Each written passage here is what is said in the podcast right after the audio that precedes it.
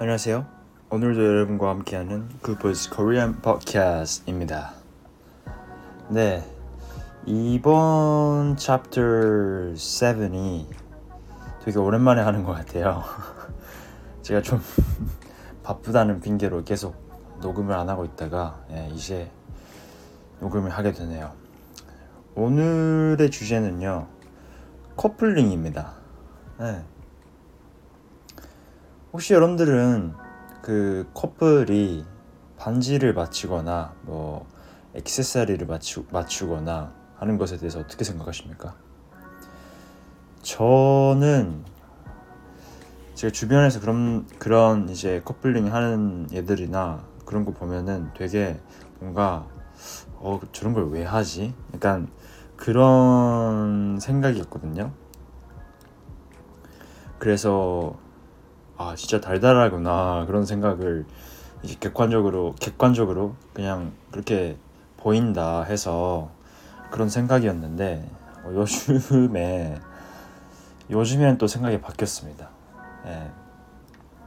제가 뭐 이제 연인이 생기고 또 이제 어떻게 하다 보니까 네. 저도 이제 커플링을 맞추게 되더라고요. 그래서 어 이게 뭐 그냥 링은 반지는 그냥 반지긴 한데 뭔가 뜻이 담겨 있는 그런 특별한 거 액세서리이긴 하잖아요. 그래서 네, 뭐 커플링 저는 좋은 것 같아요. 근데 이거를 또 언제 끼고 다녀야 되냐? 뭐 매일매일 끼고 다니냐? 아니면 뭐 만날 때만 끼고 끼냐? 아니면 뭐 중요한 날에만 끼냐 그런 게 있을 텐데 저는 그냥 어, 매일매일 끼고 다니는 것 같습니다. 예. 이게 뭐 이거를 볼 때 그 그래서 커플링 자체를 볼 때마다 그 연인 생각이 나고 뭐 그런 게 약간 저는 좋은 것 같아요. 그래서 이렇게 저 같은 경우는 계속 커플링을 네. 어, 이해가 안 됐던 사람인데 지금은 매일같이 끼고 다닌다. 이게 사랑이라는 게 참 무섭네요. 어떻게 보면은. 네.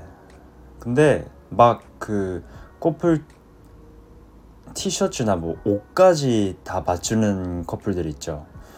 거기까지 하면 좀 너무 선, 선 넘지 않았나. 이게 너무 주변에서도 그러니까 보이다 보니까 이게 조금 부담스럽지 않나 주변 사람들이 볼 때도 그런 건 있어요. 근데 그냥 반지는 우리가 결혼 반지도 있고 예, 많이 보는 거에도 익숙하다 보니까 예, 그냥 커플링 해도 그렇게 막 예, 부담스럽진 않은 것 같아요. 주변 사람들이 보기에.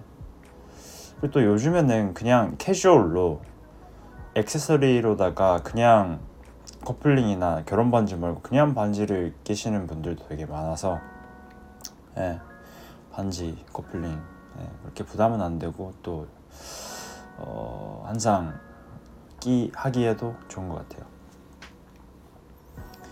혹시나 여러분들의 그 커플링에 대한 생각이 있으시면은 레타 기능으로 어, 코멘트나 생각 보내주시면 참고로 하겠습니다.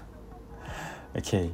오늘은 이렇게 그 커플링에 대해서 한번 간단하게만 얘기를 해봤는데, 네. 그러면 또 오늘도 들어주셔서 감사합니다. 다음에 만나요.